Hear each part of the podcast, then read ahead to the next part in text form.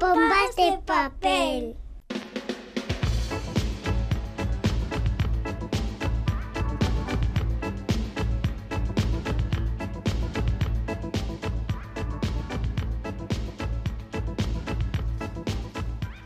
Urte Berrión de Noí, bienvenidos, bienvenidas a este primer Pompas de Papel del año 2022. Galder, Urte Berrión, compañero. Urte Berrión, vaya, Urte Berrión, ojalá tenga razón, Iñaki. Bueno, que empieza un nuevo año, eso sí que es verdad, y os enviamos los mejores deseos de todo el equipo de Pompas. Félix Linares, Quique Martín, Roberto Mosso, Ane Zavala, Iñaki Calvo. Chani Rodríguez, Goizal del Andabaso, Begoña Yebra y Galder Pérez. Todas y todos preparando la nueva temporada de Pompas que empezará el fin de semana del 15 de enero. Hasta entonces, os estamos ofreciendo programas especiales con tres entrevistas en cada uno. Hoy charlamos con la escritora vizcaína Yanire Doistúa, que nos presenta su primera novela, Una casa de verdad. El periodista y escritor navarro Fermín Goñi nos visita en Pompas de Papel con su última novela sobre el proceso de independencia de América Latina, Un día de guerra en Ayacucho. Y el escritor guipuzcoano Javier Sagastiberri, residente en Bilbao, nos sumerge en la intriga muy bilbaína de su nueva novela la Muerte en el Carlton. Con él empezamos.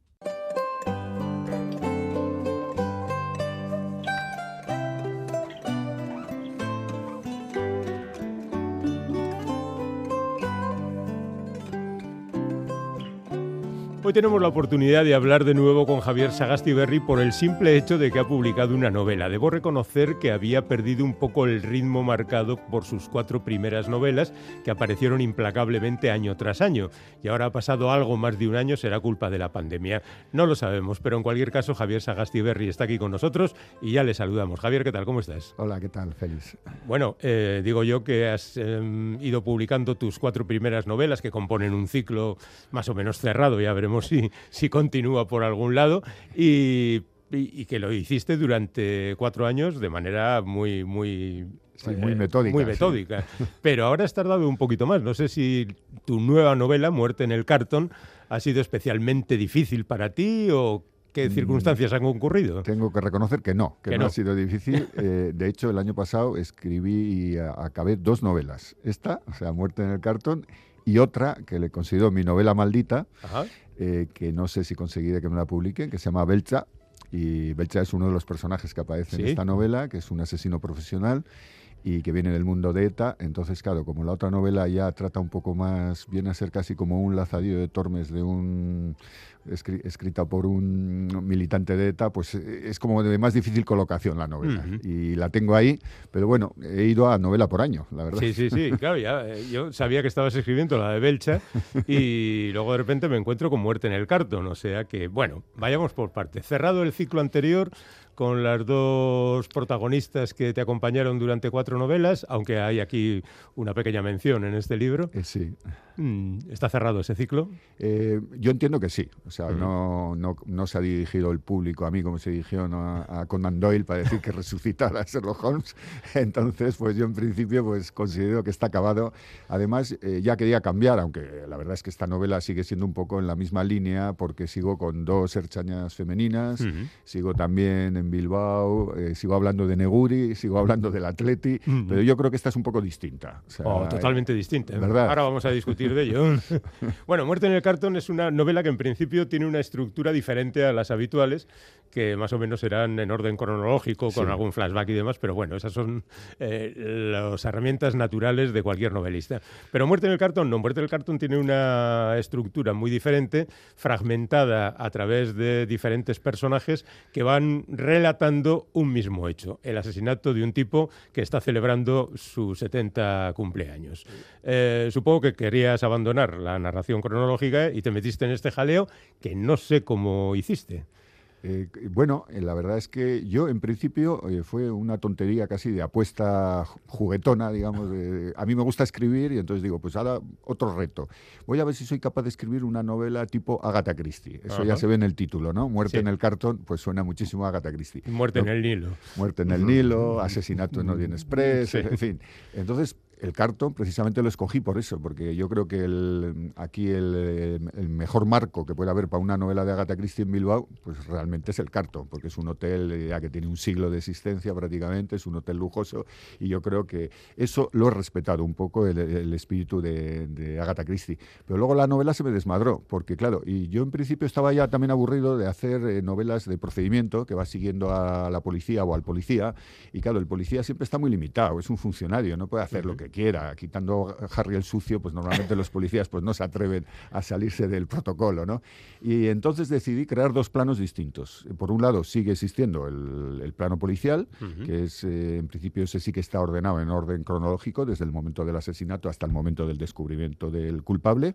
Y en cambio luego introduzco lo que llama el plano de personajes, que es eh, donde introduzco todos los puntos de vista de todas aquellas personas que van asistiendo a la fiesta, porque bueno, esto se puede decir, no es un spoiler, ya en la primera hoja se mm. ve que el que muere es precisamente el homenajeado, que es un empresario de Neguri de 70 años y muere en la primera página y entonces se trata de ver quién lo ha matado, pero también, y creo que acaba siendo más importante en la novela, saber quién es, porque realmente es un personaje misterioso.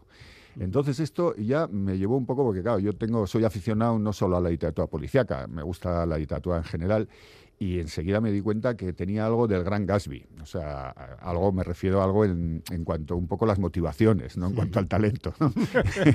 Pero vamos, porque efectivamente el, señor este, eh, Artolave, Juan Artolave, es un sujeto misterioso, para empezar es guipuzcoano, que ya empieza a ser pues algo sospechoso para Neguri, y que llega a la sociedad de Neguri en los años 80 y no se sabe muy bien ni cómo ha adquirido la fortuna, ni si la ha adquirido de forma legal o ilegal. Y eso pues un poco nos lleva al gran Gatsby, ¿no? Y también es un personaje en principio atractivo, como era el Gran Gatsby de Scott Fitzgerald.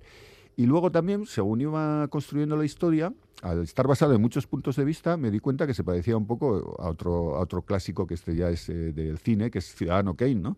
Que empieza, pues eh, al final, si vemos un poco la estructura, empieza con la muerte Mm. y acaba con una escena relacionada con su infancia, ¿no? O sea, con la infancia del protagonista. Y en medio, pues están todos los puntos de vista de gente que nos habla de Juan Artolave y esta novela, pues también se podría haber titulado Ciudadano Artolave, ¿no? Porque tiene algo de eso, vamos, tiene algo de eso. Bueno, tú das esos mm, ejemplos que efectivamente eh, más o menos se pueden apreciar aquí, pero yo creo que ahora mismo, tal como están las cosas, la gente relacionaría esta muerte en el cartón con la serie televisiva Succession que ah. está protagonizada por una familia, el tribuno principal, los cuatro hijos, ah. la pelea por la empresa y todo eso, que ah, igual, que igual pues no conoces. No la he visto, no, no. O sea, de hecho me ha pasado que no conozco esa serie. No solo ver muchas series, es mm. que tengo poco tiempo, porque trabajo, trabajo ocho horas, leo y, escribo.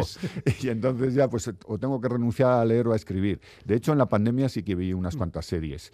Eh, por ejemplo, también me han dicho que, claro, hay una parte en esta novela que puede tener algo que ver con, con Fariña, pero yo mm.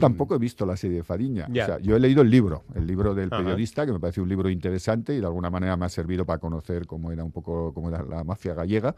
Y, pero algunas escenas, sí me ha dicho la gente, algunas escenas parecen de, de, Fariña. Y digo, pues, pues sí, pues supongo que cuando hablamos de las mismas cosas, pues todos tenemos las mismas ideas. Claro, estás hablando de contrabandistas gallegos, pues es lógico que, que las cosas se relacionen. Bueno, pero aquí la cosa es muy diferente, ya digo, y la cosa parte del asesinato de este buen hombre. Sí. Y bueno, tú has dado antes un spoiler hablando de que Belcha, que en ah, principio es un asesino profesional, anda mezclado por este sitio. Pero bueno, la verdad es que hay montones de personajes más y de relaciones, no solo el misterio de la procedencia de Artolave, sino, bueno, montones de cosas.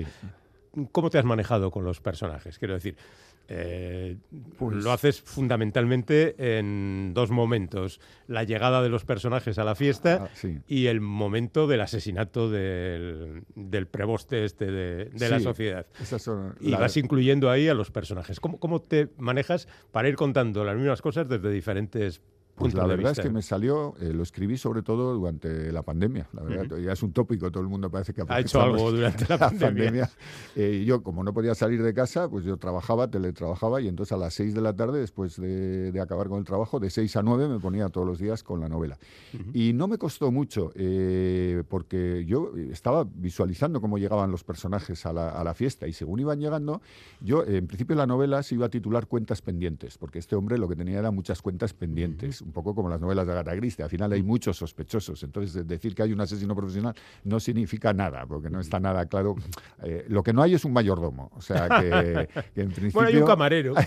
hay, un camarero, pero bueno, en principio no hay un mayordomo, entonces pues eh, puede ser cualquiera el que lo haya matado. Y fui construyendo la novela pues un poco visualmente, o sea, yo iba viendo cómo... Porque lo que sí hice fue construir, por un lado, y es a lo que me dediqué sobre todo, a la, parte que llamamos de personajes, o sea, cómo iban llegando en la segunda parte que se llama La Cena, eh, empieza a distintas horas y todos van llegando y recordando un poco quién es Juan Artolave y qué le deben o qué les debe Juan Artolave a ellos, ¿no?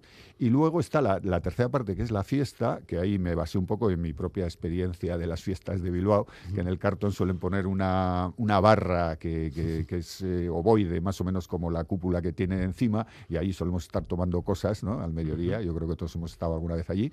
Y entonces, pues claro, este como es muy rico, le han montado una fiesta así. Y, y entonces la tercera parte se desarrolla entre las 12 y la 1 que a la una es cuando descubren su muerte, ¿no? Y entonces es ahí donde ya entra la parte más, bueno, más vertiginosa, un poco, y es así que tuve que trabajarla un poquito más para que los tiempos coincidieran y tal, porque ahí sí que había una cronología clara, o sea, que iba desde las 12 a la una, tenía que acabar toda la una, ¿no?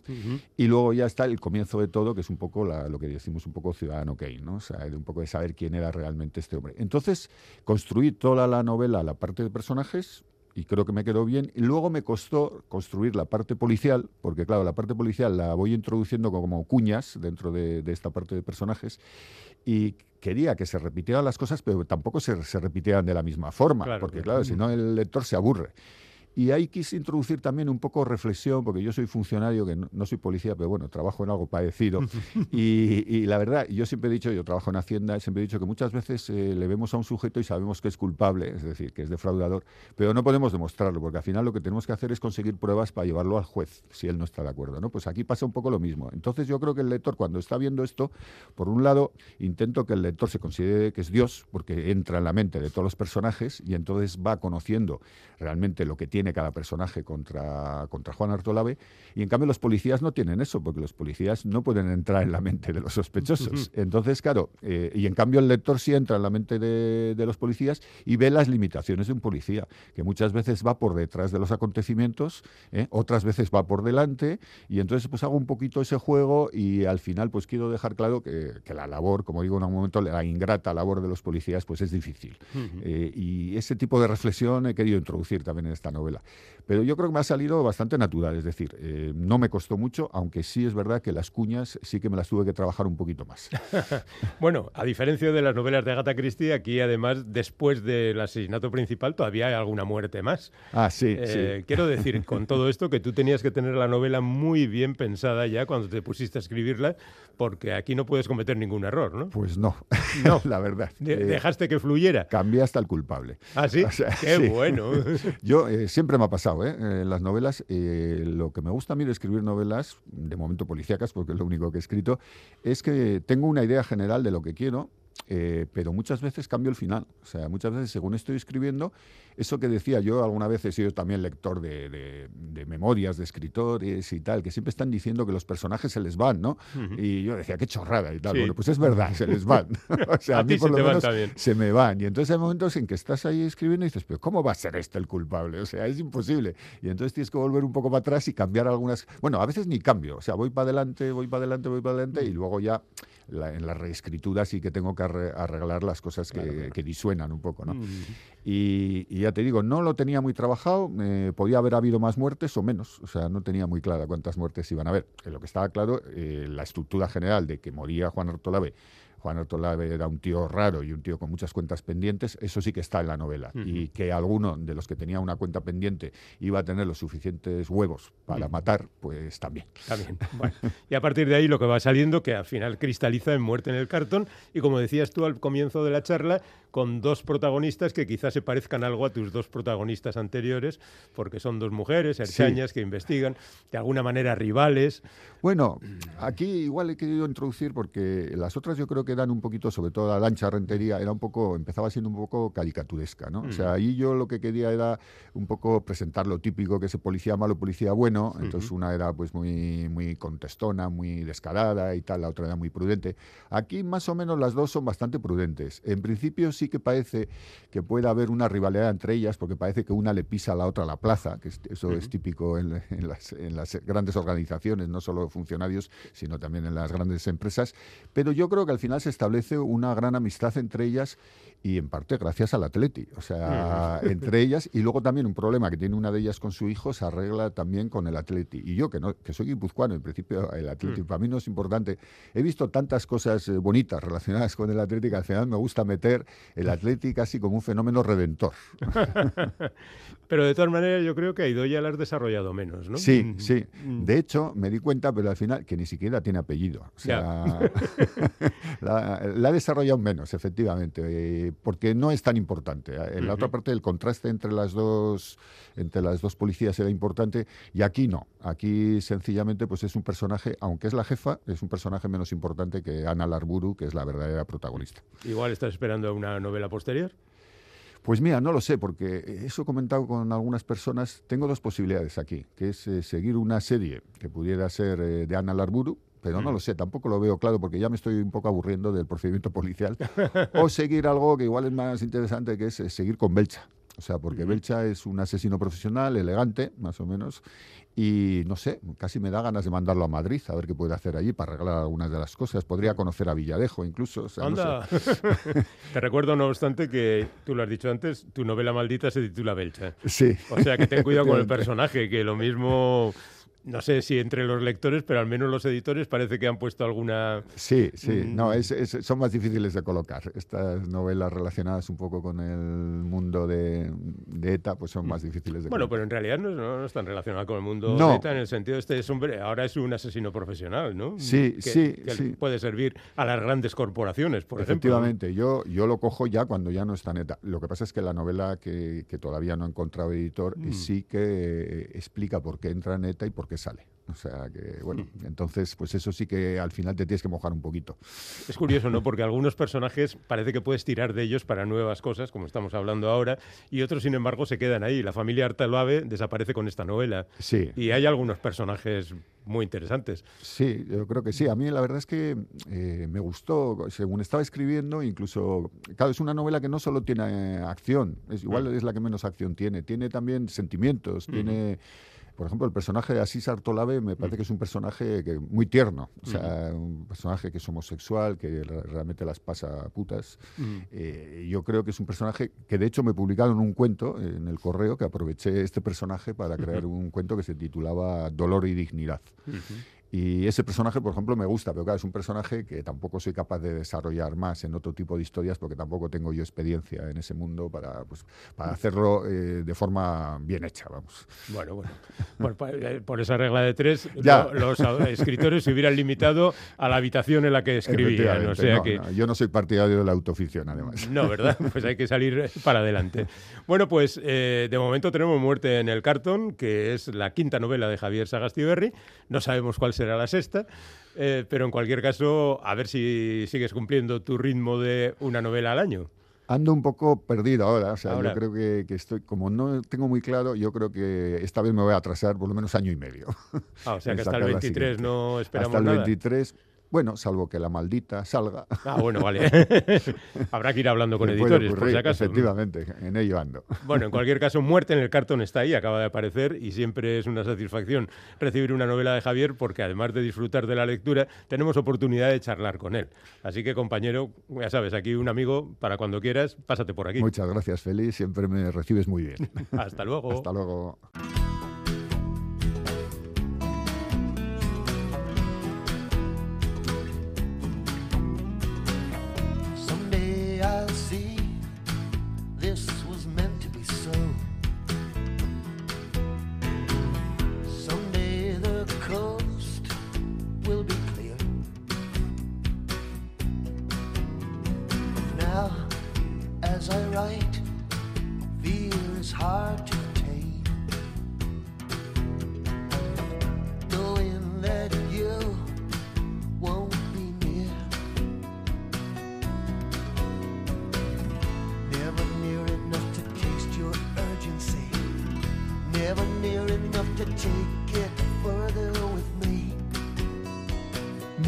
Nuestro siguiente invitado en Pompas de Papel es un veterano, periodista y escritor natural de Pamplona. Ha trabajado en periódicos como Della y El País, fue consejero delegado de Diario de Noticias, corresponsal en España de Radio France Internacional, director de Tribuna Vasca y del ente público Radio Televisión Navarra.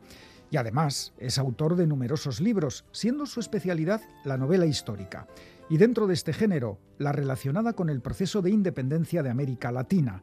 Ha escrito, entre otras, Los sueños de un libertador sobre la vida de Francisco de Miranda, precursor de la emancipación americana, Todo llevará su nombre, que narra las dos últimas semanas de vida de Simón Bolívar, y ahora acaba de publicar la que puede considerarse tercera entrega de la serie, la novela titulada Un día de guerra en Ayacucho, donde se cuenta el desarrollo de la batalla que significó la derrota definitiva de las fuerzas del Imperio Español en América Latina y la independencia del continente. Vamos a saludar ya al autor de todos estos títulos, Fermín Goñi. Un afectuoso saludo y bienvenido a Pompas de Papel. Muchas gracias, Iñaki. Lo mismo. La batalla de Ayacucho fue decisiva y trascendente, pero, a ver, es que apenas duró tres horas. ¿Cómo es posible que en tan poco tiempo se produjera un hecho bélico tan destacado? Bueno, porque se trata de Vamos a poner a, las personas que nos escuchen en antecedentes. Muy bien. Claro, 1824, 14 eh, años de guerra y están en, en, los Andes, en una parte de los Andes, a 4.000 metros de altura el ejército del, del general Sucre y a 4.300 en la cumbre del Condorcunca las tropas del virrey La Serna. Eh, es lo que los militares denominarían un, ataque a valle por parte de las, de las tropas realistas. Pero los dos ejércitos están absolutamente desfondados por el tiempo que llevan eh, guerreando del Atlántico al Pacífico. Entonces, eh, em, en fin, son dos ejércitos que están con muy poca fuerza y les falta poco para que pues eso, en una acción de guerra, el que tome la iniciativa y tenga la mejor estrategia o la mejor táctica, acabe por, por, derrotarles. Y luego hay un factor añadido y es que eh, las tropas de Sucre pues llevaban 15, casi 15 años avanzando y, las tropas de los eh, fin, virreyes correspondientes, las tropas del ejército real, que se llamaba así, las, las españolas, para que nos entienda la gente, pues llevaban 15 años retrocediendo y ya no les quedaba más que esa parte de, del Perú en esa parte de los Andes, porque no, no, no, no controlaban ni Lima, controlaban Cuzco y, una parte de la cordillera nada más. Es un escenario impresionante, eh, lo, lo, definías bien, en los Andes a 4.000 metros de altura. Eh, yo no sé si esta novela se puede escribir sin haber visitado ese lugar y, como tú lo has hecho, pues la has podido escribir. ¿Qué, ¿Nos puedes certificar la necesidad de conocer eh, in situ el lugar donde se desarrolló la batalla? Mira, sin lugar a dudas. O sea, yo, en fin, cuando estudiaba periodismo hace ya unos años, eh, en la asignatura de historia, pues teníamos como uno de los referentes a, al historiador británico Arnold Toynbee, y, yo me quedé con una frase de uno de los libros de Toynbee que dice que para conocer la historia es mm, eh, procedente eh, acudir a lugares a los lugares donde ocurrieron los hechos. Yo si no hubiera estado las veces que he estado que he estado como cuatro cuatro veces en, en, exactamente allá, ¿no? En Ayacucho no, yo no podría haber narrado aquello porque es es imposible. Uno tiene que empaparse absolutamente de, de, o sea, no solo de, de lo que es el impacto visual, ¿no? Los olores, la, cómo es la tierra, cómo son los montes, eh, en fin, de qué se alimentaban. Bueno, estar muy bien documentado para que luego la persona que lo lea se empape como yo de lo que está sucediendo y no se trata más que de eso, que el lector esté mm, como un espectador más viendo qué es lo que ocurre. Pues eh, doy fe de que lo consigues porque fíjate que leyendo la novela a mí me daba la sensación de, ser espectador de un docudrama. Es decir, estoy eh, viendo eh, lo que ocurrió, me traslado a esa época, a, ese primer cuarto del siglo XIX, eh, respiro el aire que respiran, huelo lo que huelen los protagonistas, oigo los ruidos. Vamos, que has hecho un docudrama, lo has convertido en novela. No sé si ves posibilidades de que se convierta en algo visual, aparte de escrito, un día de guerra en Ayacucho. Bueno, sí, hay una... A la editorial le ha llegado una propuesta, pero en fin, eh, es una de estas propuestas que hay que ponerla siempre en, cuarentena porque son de estas grandes productoras mundiales mm. que hacen mil ofertas al año para luego producir mm, diez eh, docudramas, docuseries, lo, llámale como quieras, ¿no? Pero al margen de que yo sea el autor y por lo tanto el padre de la obra, es muy estético, muy visual eh, y luego es tan épico, tan épico que en fin, eh, creo que se describiría mejor con imágenes que con las propias palabras. Yo lo he intentado y bueno, pues eh, quizá lo haya conseguido, pero claro, hay que ver la magnitud de lo que es estar a 4.000, 4.300 metros en un paisaje magnífico, pero para quienes están allá peleando a vida o muerte, absolutamente inhóspito. Eso es, poco paisaje y poco disfrutarán cuando está su vida en serio riesgo. Eh, ¿Qué te parece si vamos con alguno de los protagonistas? Porque claro, en una batalla eh, hay uno que gana y uno que pierde. En este caso, eh, la victoria era la independencia del continente americano y la derrota, pues la definitiva del imperio español, ¿no? En ese continente.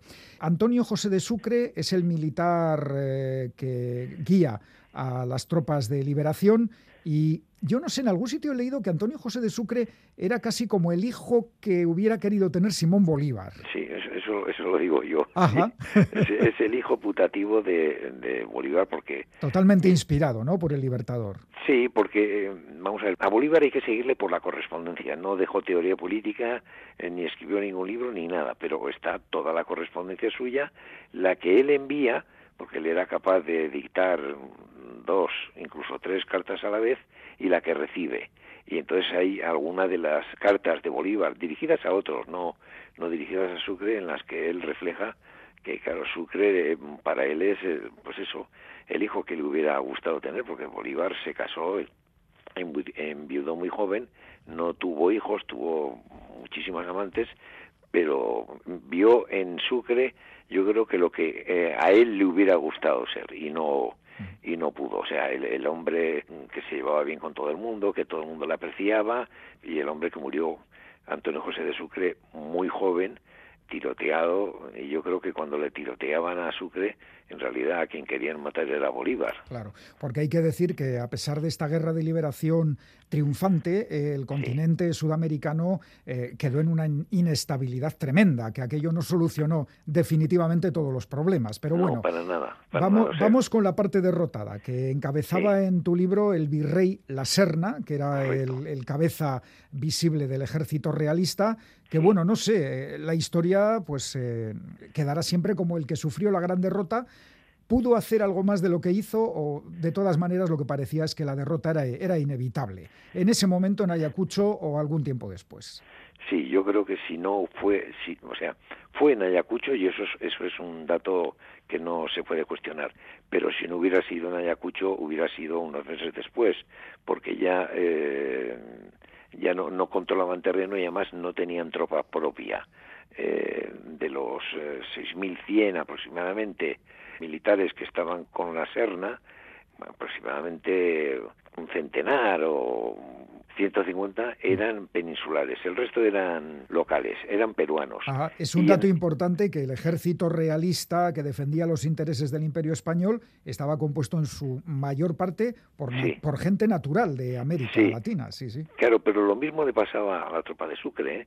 O sea que en realidad es una guerra civil. O sea, la última batalla es, es, es una guerra civil. Peruanos hay en, en, en los dos bandos y además peruanos digamos, con problemas, porque son en los dos bandos son gente que se han enrolado, pues o bien porque los han sacado de las cárceles o porque los han sacado de la esclavitud, con lo cual, pues en, tropa en condiciones de, de defender una posición había muy poca porque no eran militares en, el sentido estricto, ¿no? y, y, eso eh, en fin. Pues condiciona, condiciona toda la campaña. ¿no? Claro, te, estoy respondiendo a la, primera pregunta. ¿Cómo es posible que durara tres horas? Pues porque no había militares propiamente dichos. O sea, no, como han dicho algunos historiadores, esta es mi opinión, pero mi opinión, después de haber estado allí, después de haber hablado con, mucha gente, porque la masonería lo ordenó así, porque masones eran... Es verdad, es, muy llamativo que casi todos los militares de alto grado eran, eran eh, masones. Eran masones en los dos bandos, sí, pero claro, no la masonería no daba órdenes de este estilo, eran cada uno actuaba pues en función del sentido de la fraternidad que tuviera. Y, el hecho concreto es que aquí eh, en esta batalla, un 9 de diciembre de 1824, hay prácticamente 1.700 muertos. En solo tres horas. En solo tres horas, en menos de tres horas, porque Al, cabo de dos horas yo la, la, batalla la cuento, mm, cada hora es un capítulo, es un capítulo largo, ¿no?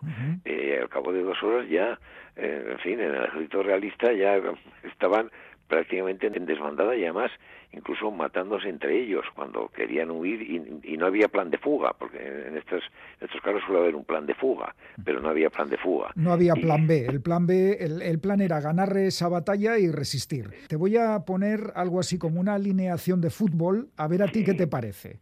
¿eh? Por ejemplo, un equipo muy vasco sería formado por Bolívar, Olañeta, Necochea, Olavarría, Goyeneche, Unanue, Anzuategui, Ibarra, Lecumberri, Arburúa y Landazuri. ¿Cuánto vasco hay en esta historia? Sí, yo he eh? tenido uh, la relación por, por, parte del ejército realista y bueno, cantidad de apellido vasco, pero cantidad, ¿eh? O sea, empezando por el propio Bolívar. Sí, sí. Empezando por el propio Bolívar. Eh, y entre ellos no es que hubiera eh, gran fraternidad ni nada de nada, pero bueno, pues Bolívar le reconoce a Necochea que Necochea es un, un héroe en, en América, eh, una persona, o sea, que le han cortado el brazo, que tiene un pulmón, el brazo desde el hombro, ¿eh? que tiene un pulmón perforado, que le falta media pierna después de, de la batalla previa a Ayacucho, que es la de Junín, esto va a visitarle cuando ya puede hablar y le dice, nos dieron duro, dice, sí, mi general, pero sepa usted que yo soy vascongado y somos gente dura. Y le dice Bolívar, sí, sí, me lo va a decir usted a mí que yo también soy vascongado, ¿no?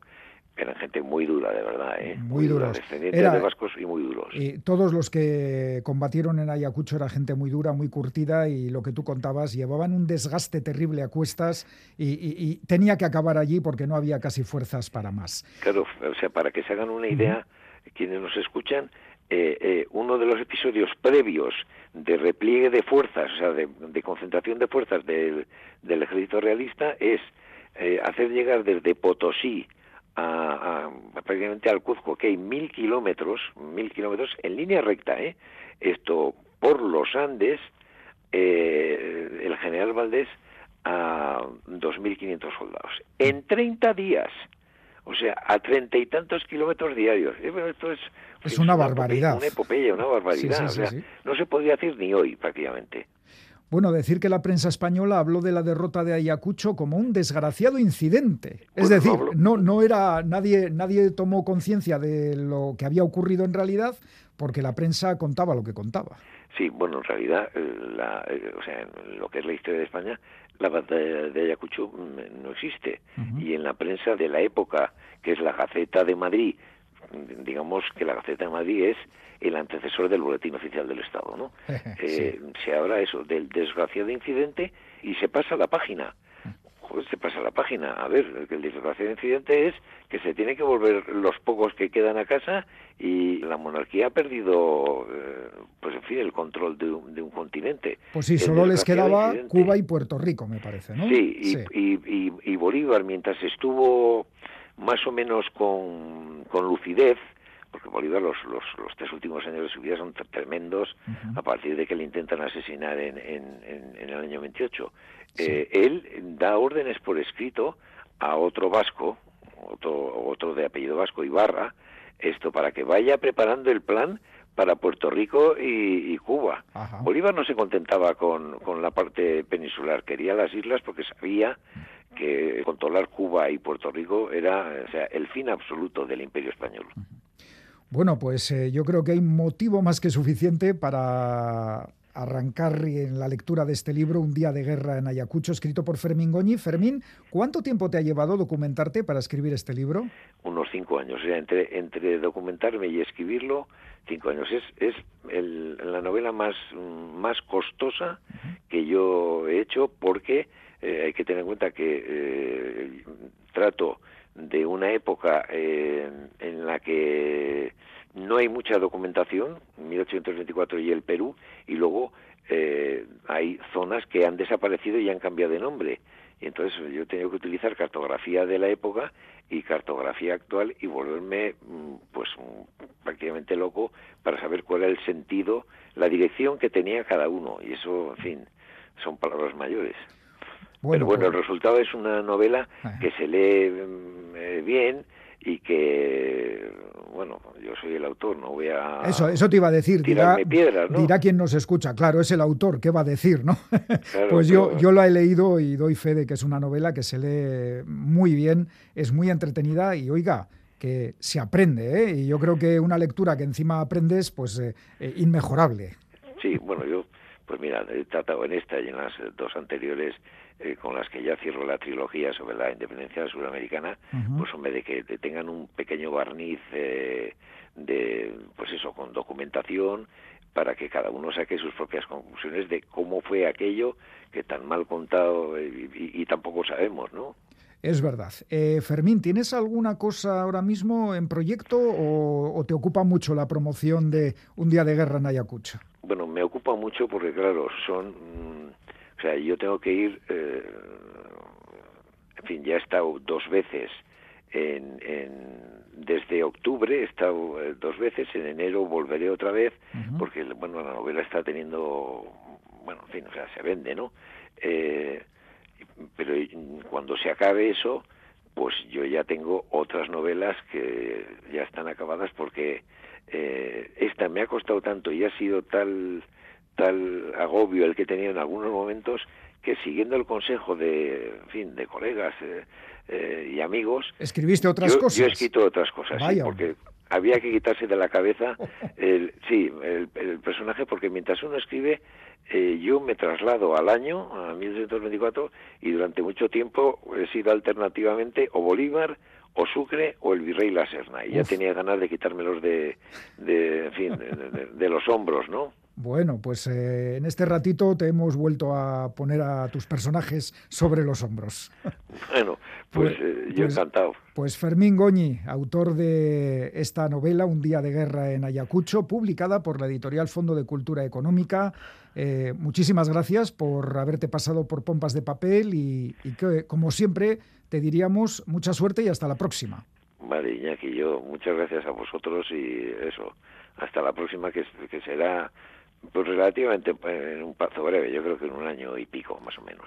Pues aquí te esperamos. Agur. Vale, Iñaki, agur, es que ricasco, agur.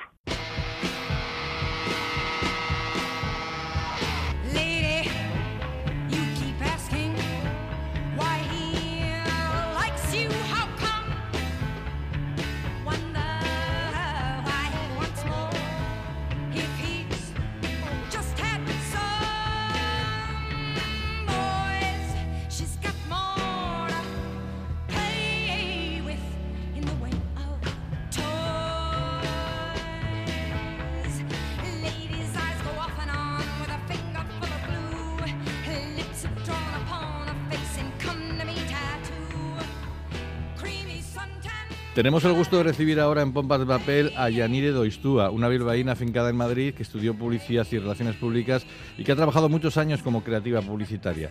Pero si una lleva la pasión literaria en las buenas, pues no hay nada más que hacer. Así que ahora se dedica a la escritura y a impartir clases de escritura creativa. Sus relatos breves han aparecido en diversas antologías y revistas literarias y ha publicado además un álbum infantil titulado Pan con aceite y miel. Pero si la hemos invitado a Pompas es porque acaba de aparecer eh, su primera novela en la editorial Tres Hermanas. Se titula una casa de verdad y cuenta la historia de un tipo inseguro, Ernest, marcado por las pulsiones suicidas de su padre y por una obsesión por la seguridad que le impediría ser feliz. Y Anire Doistúa, bienvenida a Radio Euskadi. Hola, muchas gracias. Hoy antes de hablar de, la novela, hablarnos un poco de ti y de esa atracción por la escritura que de alguna manera, no sé si ha marcado tu vida, pero tiene una importancia muy importante en tu vida, ¿no? Sí, sí, sí, muy importante. A ver, eh, yo, bueno, cuando estaba en el instituto, me acuerdo que una vez, pues lo típico que estás pensando en qué quieres estudiar y le mm. dije a mi profesora de literatura que quería ser aviadora. Y me dijo, ¿pero dónde vas tú? Dice, con el tiempo que tú ya pasas mucho tiempo en las nubes. Y me habló, y me habló de filología hispánica. Y me dijo, tú lo que tienes que hacer es esto. Y yo es que, claro, pues adolescente, digo, no, ni lo conocía. Mm. Y y efectivamente me apunté a filología hispánica porque me movía un poco por esa pasión, ¿no? Por la literatura y, mm. y el latín que me fascinaba. Eh, duré dos años y, y, me puse a estudiar eh, publicidad porque también buscaba un poco ese lado más activo, ¿no? La escritura. Quería yo mm. también eh, disfrutar de la literatura por una forma más activa. Entonces, bueno, eh, estudié eh, publicidad y he trabajado durante muchos años como, como creativa, eh, escribiendo. O sea, al final, bueno, escribiendo para marcas, pero pensando, ideando ideas. Y, y al mismo tiempo, en paralelo, pues siempre he estado yendo a cursos de escritura creativa. O sea, mm eh, cursos de relato breve, bueno, hice el máster de narrativa en la Escuela de Escritores, luego hice el posgrado de, enseñanza de escritura creativa, o sea, siempre ha estado en mi vida, vamos. Mm. Oye, hemos dicho antes que, que has publicado muchos relatos en, diversas antologías y revistas y me viene una pregunta a la cabeza, ¿por qué no han dado lugar todos esos relatos a un libro de relatos propio? Bueno, en ello estoy. Ah, vale, vale, vale. claro, la escritura de relatos está muy bien, pero claro, eh, conformar un libro que tenga cierta homogeneidad y tal, pues mm. eh, lleva mucho tiempo, por lo menos a mí me ha llevado mucho tiempo, porque dar, digamos, con esos relatos que conformen una misma constelación, no sé, como que no puedes meter de todo en un mismo en un mismo libro de relatos. Pero bueno, estoy ya creo que casi lo tengo ya. estoy, en la fase esa de, de, revisión, de reescritura, corregir, pulir. Creo que ahí, ahí ya está. Pero antes está esta primera novela eh, que acabas de publicar, que, que, nos habla de la imposibilidad de un tipo por encontrar la felicidad por la cantidad de miedos y obsesiones que marcan su vida.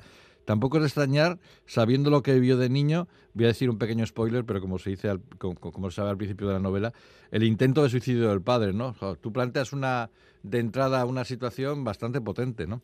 Claro, cuando vives algo así, pues es, es inevitable que te acompañe, ¿no? El resto de tu vida y que tenga y que tenga consecuencias. Entonces, yo lo que planteo es, bueno, cuando un niño vive algo así, pues planteo preguntas, ¿qué va a ser de ese niño? ¿Cómo le va a afectar? ¿Hasta qué punto puede influir en su propia paternidad, ¿no? En esa transmisión de patrones familiares que a, que a veces se dan cómo le afecta a sus relaciones emocionales, de pareja, de laborales, bueno, a partir de ahí surgen un montón de preguntas que al mismo tiempo a mí me, me permitían ahondar ¿no? en otros temas que me interesaban mucho, como el de la seguridad que has mencionado, mm. el de las obsesiones, el de la violencia, cómo se adapta un, una persona a la época actual que vivimos, ¿no? de empoderamiento de las mujeres. Quería un poco llevar esa herida, profundizar en esa herida, ver por qué grietas le podía sangrar a él más allá de la evidente. Tu, protagonista es incapaz de entender que los demás tengan ideas distintas a las suyas y que, y que pueden ser incluso mejores. Y esa incomprensión se centra precisamente en tres mujeres, en su mujer, su madre y una antigua novia. ¿no? hablabas antes de, del empoderamiento, yo creo que, que aquí está una de las claves de la novela también, ¿no? Claro, digamos que estas tres mujeres están en distintas fases de empoderamiento. la madre está en una fase que se está desprendiendo, continuamente la novela se está desprendiendo de cosas. Se desprende de la casa y luego de mucho se desprende una piedra de zapatos, se desprende, está continuamente desprendiéndose de cosas. Y eh, Sofía eh, también es, es una mujer que, que regresa, ¿no? Pero que se fue en su momento, se liberó su antigua novia. Sí, su, exnovia, digamos, como representa un poco a la mujer liberada que, que toma las riendas de su vida, ¿no? Y luego está su mujer, que para mí es un personaje muy interesante porque evoluciona mucho en, el libro. De una forma, es un personaje secundario y tampoco tiene excesiva presencia en el libro, pero para mí tiene un recorrido muy interesante porque al principio comparte, ¿no? Digamos, el sueño con Ernest de construir una casa de verdad, de conciliar, bueno, el tipo de conciliación que le plantea Hermes, ¿no? Pero, pero luego te vas dando cuenta, mira que avanza el libro, que no era su sueño. Ese es el sueño un poco impostado, ¿no? Que tenía mm. por, por Ernest, porque su pulsión, sus inquietudes van por otro lado. es una mujer que había dejado de trabajar para cuidar de su hijo y ahora su hijo tiene cuatro años y todas esas inquietudes que tenía como digamos latentes eh, están en ebullición y es algo que a Ernest le cuesta comprender. Y, luego hay otro asunto eh, sobre el que reflexiones que me interesa mucho, que es lo del exceso de la responsabilidad que podemos tener en algunos momentos que nos pueden llevar a ser eh, el padre de tu propio padre, ¿no? Eh, el padre de todos. Esa responsabilidad puede llegar a ser abrumadora y en el caso de tu protagonista Ernest lo es, claro. Claro, es que Ernest no deja de ser un, niño herido. O mm. sea, lo que vivió es muy fuerte y no es más fuerte que lo que vive mucha gente día a día. Pero a veces se nos olvida que detrás de, a veces, de, un, de una actitud violenta o que no es empática o así, a veces hay detrás de, esas, de este tipo de actitudes hay niños heridos, hay mucho dolor. Y claro, Ernest eh, con siete años se vio en el papel de Salvador, de Salvador de su padre. Y esto, bueno, es como el triángulo dramático de Karma, ¿no? Es que hablan de cómo el Salvador se puede transformar en un perseguidor o en una víctima, ¿no? Según mm. las, las vivencias que experimente o las, o las personas con las que se relacione. Y esto es un poco lo que le ocurre a, a Ernest. Y esa, esa responsabilidad luego además lo acompaña toda la vida porque salva a su padre y siente culpa por haberlo salvado. Oye, eh, no estamos ante un thriller, pero sí que, sí que manejas el sentido del suspense de los thrillers. No sé si esto lo tenías muy deliberado o te ha ido saliendo así según has ido escribiendo. Hombre, esta novela está muy muy reescrita, ha reescrito muchas veces y, mm. y sí, hombre, es una de las cosas que, que yo quería tener en cuenta, ¿no? Porque el riesgo, ¿no? Que corren este tipo de historias tan psicológicas a veces es aburrir claro, al lector. Claro, Pues, pues te voy a decir que de aburrir nada, ¿eh? que nos dejas en un estado de tensión terrible.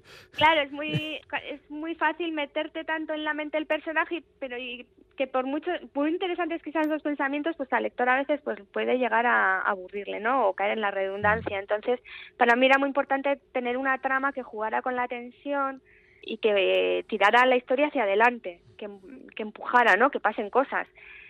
Eh, y luego también el humor, también lo, claro, Sí, porque estamos hablando de, de, la historia y, es una historia dramática, que lo es, pero no hay que olvidar que tú le pegas unos golpes de humor a la novela que lo hacen mucho más, no voy a decir la palabra digerible, pero mucho más atractiva para leer.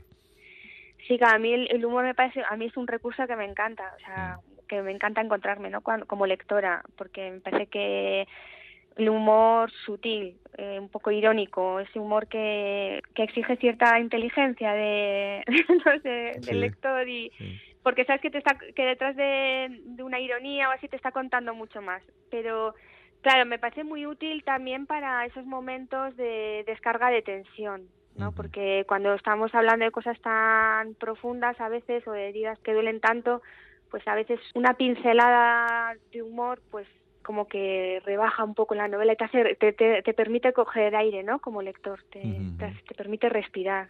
Oye, interesante lo, de, lo del título, Una casa de verdad, que yo no sé si hace referencia eh, directa o indirectamente a la habitación propia de Virginia Woolf. Sí, claro, totalmente, en ese espacio ¿no? idealizado en el que vas a poder desarrollar todos tus potenciales y vas a poder dar lo mejor de ti, ¿no? Dejando fuera ese ruido, ¿no? Que te molesta o que te te pone trabas, ¿no? Claro, pero lo que pasa es que eso puede ser una falsa ilusión, ¿no? Exacto, claro. Lo que le ocurre a Hermes es, bueno, es que está tan enfocado y tan proyectado en, en ese ideal, en ese sueño, en ese deseo, que claro que no se da cuenta de lo que tiene en el presente, ¿no? Está, digamos que está tan centrado en las ausencias, en lo que no tiene, en lo que ha perdido, en lo que le falta, que no es consciente de, de sus presencias, ¿no? Eh, en el fondo, ¿no será que Ernest es un, es un cobarde incapaz de enfrentarse a la vida y a sus contradicciones? ¿No será un amargado, un mezquino? A mí me, cuesta juzgarlo.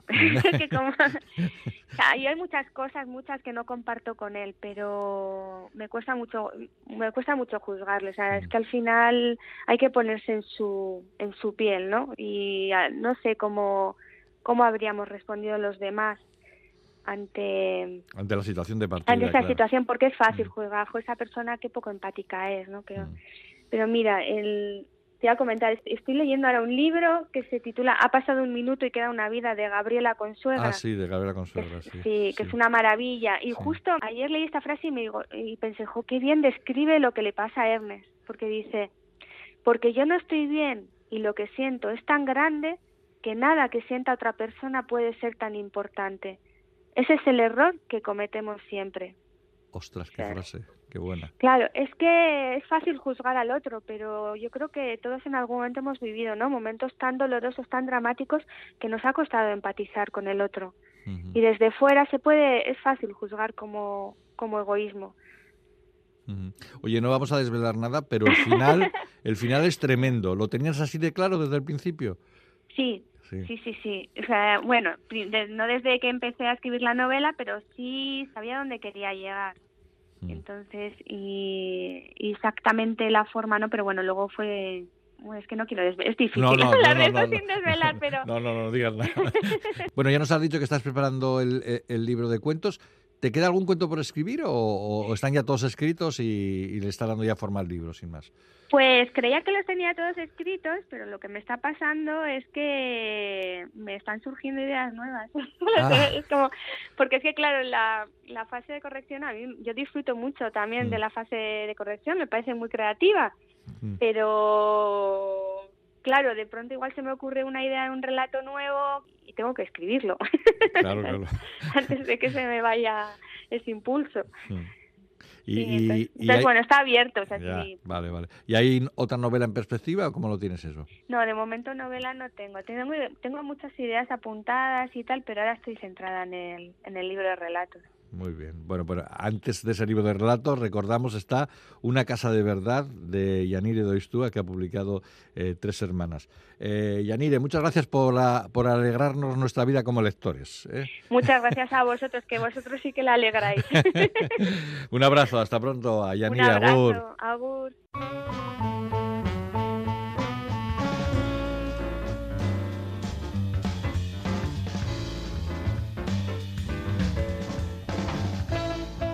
Recta final del programa, si no habéis podido escucharlo en directo, ya sabéis que lo tenéis en la página web de EITV y en la app EITV Nayeran. Pincháis en radio, vais a Radio Euskadi, Pompas de Papel y ahí están disponibles todos los programas de las últimas temporadas. Pues así termina este primer Pompas de Papel del año 2022. Uy, es que todavía me tengo que pellizcar para ser consciente de que, hemos empezado un año nuevo y eso que soy muy de pato, o sea, de 22, papá. O sea, no de pato de comer pato, muy patoso, quiero decir. Me sumo a lo del pellizco porque a mí me cuesta acostumbrarme al cambio de año. Pero bueno, bienvenido 2022 y que por favor sea mejor que el que acaba de terminar. Pues esperamos que lo sea. Me, gusta mucho eso, como has dicho, me cuesta acostumbrarme. Bueno, en fin, que sigan publicándose muchos libros también este año y sobre todo buenos libros y que los disfrutemos. Pues sí, libros de los que por supuesto hablaremos en Pompas de Papel. El próximo fin de semana, tercer y último especial Entrevistas. Es que ricasco de Noí, muchas gracias por escucharnos y por supuesto, feliz año nuevo. Urte berrión, don Ramón eta ondoy Billy, maripili.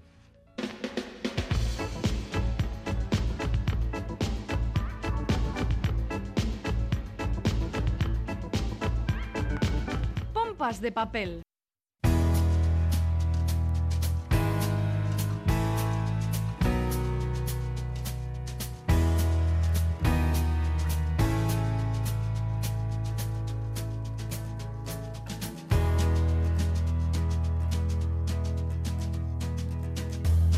Are old, but we shake hands. Cause I believe that they're the good guys. We can use all the help we can. So many minor chords outside. I fell in love with the sound. Oh, I love to sing along with you. We got tunes we kicked around song. We got a bucket that the tunes go through. Babe, we both had dry spells, hard times, and bad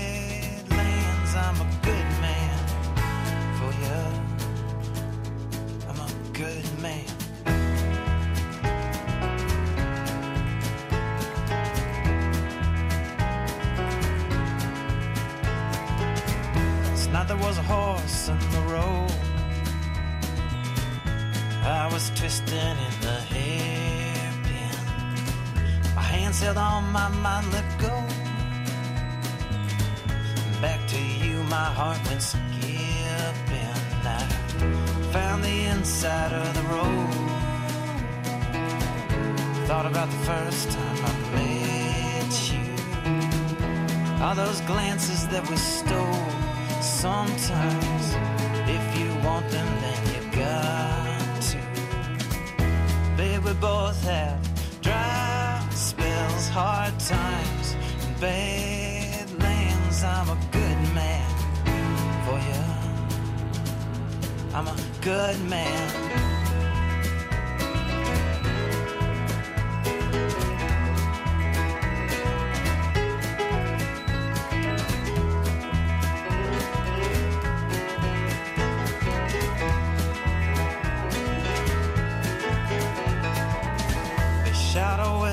South of here. They had him cornered in a canyon. And even his horse had disappeared. They said he got run down by a bad, bad man. You're not a good shot, but I'm worse.